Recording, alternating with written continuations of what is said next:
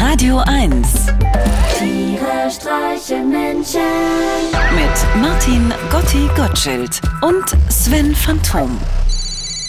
Hallo Gotti, Na, das war ja eine herbe Enttäuschung am Samstag. äh, du meinst Wetten das? Na klar, ich hab mich doch schon so drauf gefreut, wie Michel Hunziker Thomas Gottschalk auf einer Europalette zweieinhalb Stunden lang durch den Saal zieht. Warum denn dit? Hast du nicht die Sendung im letzten Jahr gesehen? Nein? Na, da musste Michel Hunziker Thomas Gottschalk ja mehrmals förmlich in die Kamera drehen oder wie eine Pflegekraft zur nächsten Wettstation führen, weil Tommy teilweise ja nichts mehr geschnallt hat.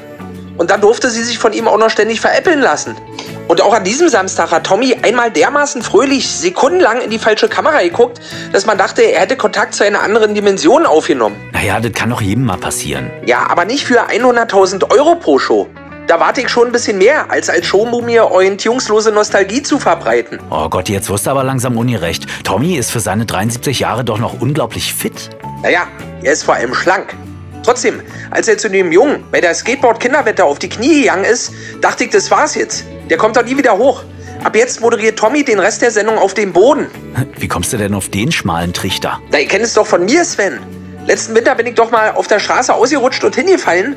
Meine Tochter hat sich ja nicht mehr eingekriegt vor Lachen, als ich anschließend auf allen Vieren auf dem Boden herumgekrabbelt bin, auf der Suche nach einer Möglichkeit, mich irgendwo festzuhalten und wieder hochzuziehen. Und so haben wir uns bis zum Ausgang des Parks bewegt und meine Tochter erzählte jedem Passanten lachend, mein Papa ist gerade hingefallen wie ein Mädchen. Okay, Thomas Gottschalk ist also sogar noch fitter als du. das mag ja sein, aber das reicht mir nicht für eine Samstagabendshow. Wer war denn überhaupt zu Gast? Das lohnt sich gar nicht aufzuzählen. Das waren alles Menschen, die in unserer Medienrealität überhaupt keine Rolle spielen.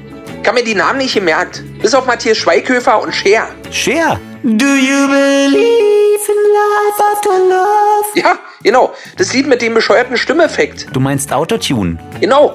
Wo man damals im Jahr 1998 dachte, guter Gag, reicht aber auch. Und dann brach in der Popwelt die große Autotune-Pandemie aus. Äh, und wie sah Cher aus? Wie Cher.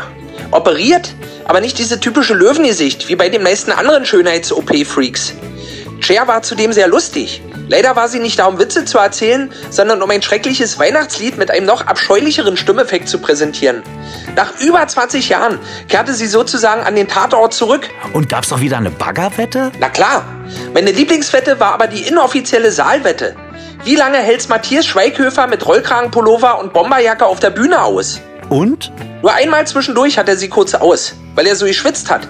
Weil er ständig rutschen musste auf der Couch, wenn die neuen Gäste kamen. Irgendwann saß Matthias Schweighöfer isoliert am äußersten Rand der Couch.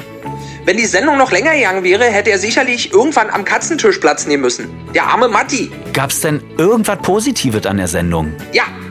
Mike Krüger hat Thomas Gottschalk zum Finale mit einem Bagger abgeholt, um ihn außerhalb des Studios wahrscheinlich gleich in eine Grube zu kippen. Na, äh, sag mal, Gotti. Versteh mich nicht falsch, Sven. Thomas Gottschalk ist wie ein Vater für mich gewesen. Ein Vater, der nie für mich da war. Was soll ich von so einem Menschen schon halten? Tiere streichen Menschen. Jetzt auch als Podcast. Auf radio1.de und natürlich in der Radio 1 App.